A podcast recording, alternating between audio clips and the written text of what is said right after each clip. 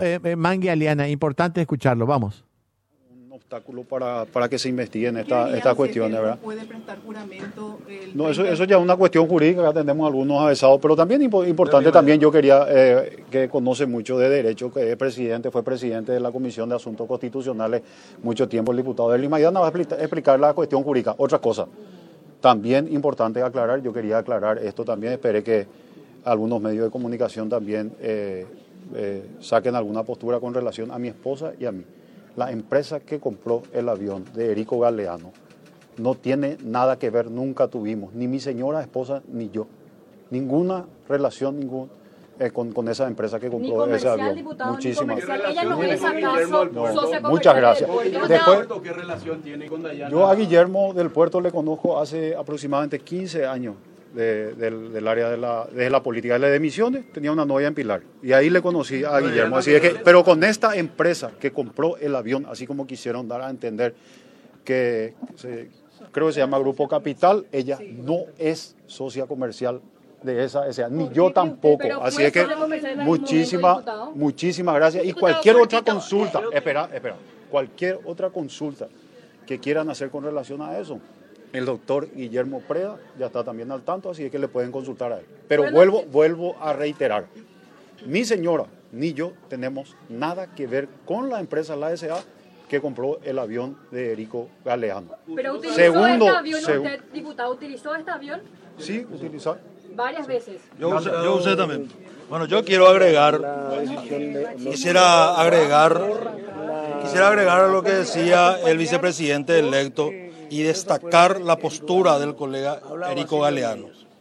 Primero, poner la confianza en él, que se, se pone a disposición de la, de la justicia, y después estar atento también para que otros actores, como Arnaldo Yucio, que ustedes saben, iba de la mano con un narcotraficante y hasta ahora sigue paseándose acá por el Paraguay. Imputado, pero no preso. Entonces, la justicia selectiva sigue y vamos a estar atentos no sé si el colega Derly Maidana quiere explicar una parte jurídica. Bueno, buen, día para todos. La verdad que valoramos mucho también la postura eh, del colega Erico Galeano de interpretar los tiempos, de aceptar también el comunicado del presidente electo de la República del Paraguay, quien nos pide a todos, legisladores, servidores públicos, futuros ministros, todos que se pongan siempre a disposición de la justicia, que obren con transparencia, porque siempre denunciamos acá con Raúl, con con Bachi, con todo el equipo, hechos de corrupción y lo mínimo que podíamos hacer era aprobar este pedido de desafuero para que el colega Erico Galeano, que tuvo también un gran gesto, pueda someterse a la justicia y al, al, Ministerio Público. El hecho de que él pida ser desaforado eh, también implica que ustedes eso tienen que votar. Sí, se va a votar eso mañana seguramente en la sesión ordinaria y lo vamos a aprobar. ¿Qué saben de la otra bancada colorada? No sabemos nada, solamente hablamos de lo que es el movimiento Honor Colorado. Con relación a lo que indicaba de que él tiene doble inmunidad y demás. Eh, totalmente cierto lo que decía también el compañero Raúl Latorre. El artículo 191 de la Constitución Nacional es categórico, que todo senador o diputado tiene inmunidad desde el momento de su elección hasta el cese de sus funciones. La elección fue el 30 de abril y todos los diputados y senadores electos en esa ocasión tienen esa inmunidad. Incluso, yo quiero ir más, el colega Erico Galeano no tiene ningún impedimento para ser proclamado y para que pueda asumir su banca de senador. Eso quiere decir. No hay ningún impedimento jurídico. Eso quiere decir que se debe solicitar nuevamente. Con esto, todos tenemos que respetar la ley. Los legisladores, el futuro presidente de la República, los magistrados, los fiscales. Estamos también viendo que muchas veces los magistrados y, fiscales se sobrepasan en el, se sobrepasan y muchas veces hacen show mediático. Entonces, la, como decía el doctor Luis María Argaña, de la ley a la ley por el camino a la ley para todos. entonces se tiene que pedir nuevamente No, él no, ningún diputado o senador puede estar preso salvo hechos de fragancia. Yo soy senador electo y salgo acá en la calle y le mato a un ciudadano. Ahí la policía me tiene que llevar a mi domicilio y me pone bajo custodia.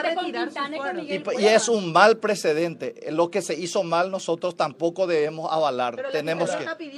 Sí, ¿Qué van a pero no, corres, no corresponde. Me parece que un juez que da una orden de detención salvo hecho de fragancia se, se expone a una denuncia ante el jurado de enjuiciamiento Pero va a magistrado. quedar igual que el caso de Bururú. Van a dejarlo El caso en. Bururú es diferente. Él estaba preso incluso antes de la elección. Este es un caso diferente y el compañero Erico Galeano, así como todos, tenemos una inmunidad que proviene de las urnas. En el caso él de más de 28 mil personas que votaron por él. Pero ambos van a estar con prisión preventiva al momento del juramento. ¿Qué Y van a hacer en ese Para mí no corresponde la prisión preventiva del colega Erico Galeano. Y si se da, si está preso, le van a tomar juramento de allí. No, esa es una cuestión que seguramente la nueva mesa directiva del Senado lo va a tomar la, la decisión. Diputado, ¿usted coincide con que es un perseguido político Erico Galeano, tal como El, señor mismo Erico anunció? Galeano estuvo muy bien hoy en su conferencia de prensa explicando y seguramente con su abogado va a tratar de rebatir la hipótesis presentada por los fiscales. ¿Cuántos votos se necesitan para, aparte de que él pide su desafuero, igual se vota, ¿con cuántos se le sacan los fueros?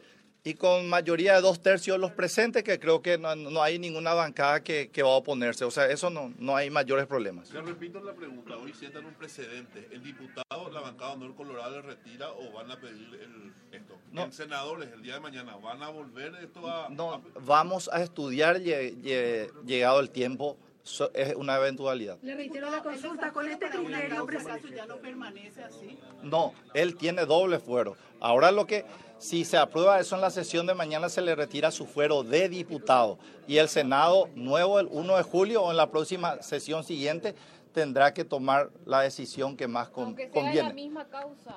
Aunque sea la misma causa, porque Se tiene doble inmunidad. una- Es mi interpretación. Y si no presta juramento. Y, y, y debe, no, no hay impedimento para que él pueda ser proclamado y para que pueda prestar juramento. para ustedes ya tiene esta doble inmunidad a partir de la elección del 30 de Es abril. clarísimo el artículo 191 de la Constitución Nacional. Muchas gracias. Bueno, Bueno, la palabra de... el- vamos a seguir eh, un ratito, eh, por favor. Eh, vamos, eh, a ver, ese es el problema de entrar en el juego de los abogados. Eh, acá, por favor, Romy.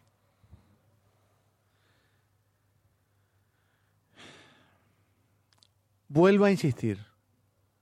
Mi punto de vista. No existe doble inmunidad. No existe. En este caso, lo que se da